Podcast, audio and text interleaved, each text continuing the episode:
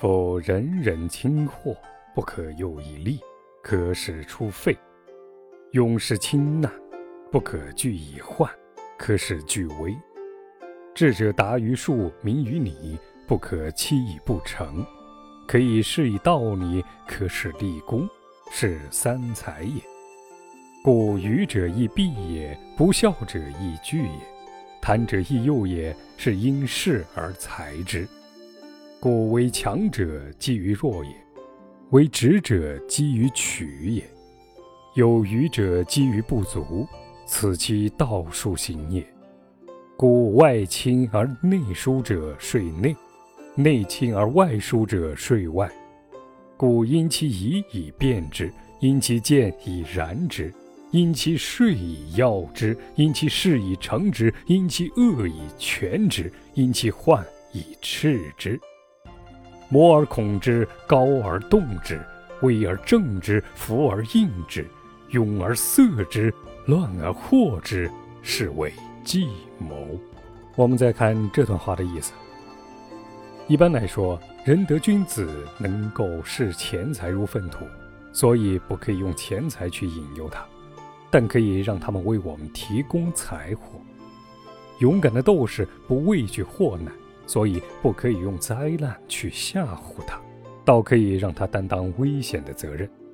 智识之人通达机术，明于大道，不可以用欺骗的手段来对待他，倒可以用大道理来晓谕他，让他为我们做事，从而建功立业。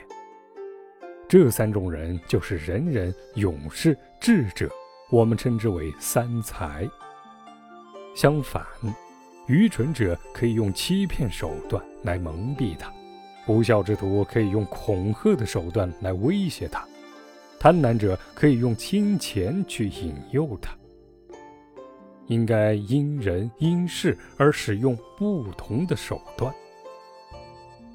弱者善用权术，善借人力，就可以变为强者。隐屈的手法用熟练了，可以让人看作是直率的手段。积累不足，可以变为游刃有余，这就是计谋权术的运用。由此而论及游说，游说对象外表上与我们亲善，而内心却相当疏远，我们就应当运用计谋去打动他的内心，要解除对方对我们的疑虑。游说对象内心赞同我们，而外表上装作冷淡。我们就应当运用权术去做表面的工作，可以根据对方所疑惑的问题来改变自己的游说内容。要是内外俱清，就要依据对方的疑点，顺着对方的见解来加以肯定他、鼓励他，改变我们的计谋。依据对方所见所闻，肯定某些东西；依据对方的言谈，总结出实施的要点。依据对方的势力强弱去成就事业，依据对方的好恶改变我们的计谋，依据对方的忧惧舍弃决策中的某些部分。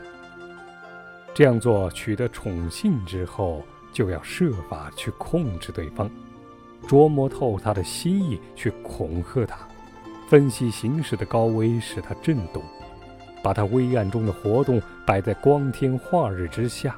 由外表推测出他内心的想法，而设计相应的对策去对付他，隔绝他的视听，闭塞他的耳目，打乱他的思维，迷惑他的理智，进而完全的控制住他。这就是人们所说的计谋的策略。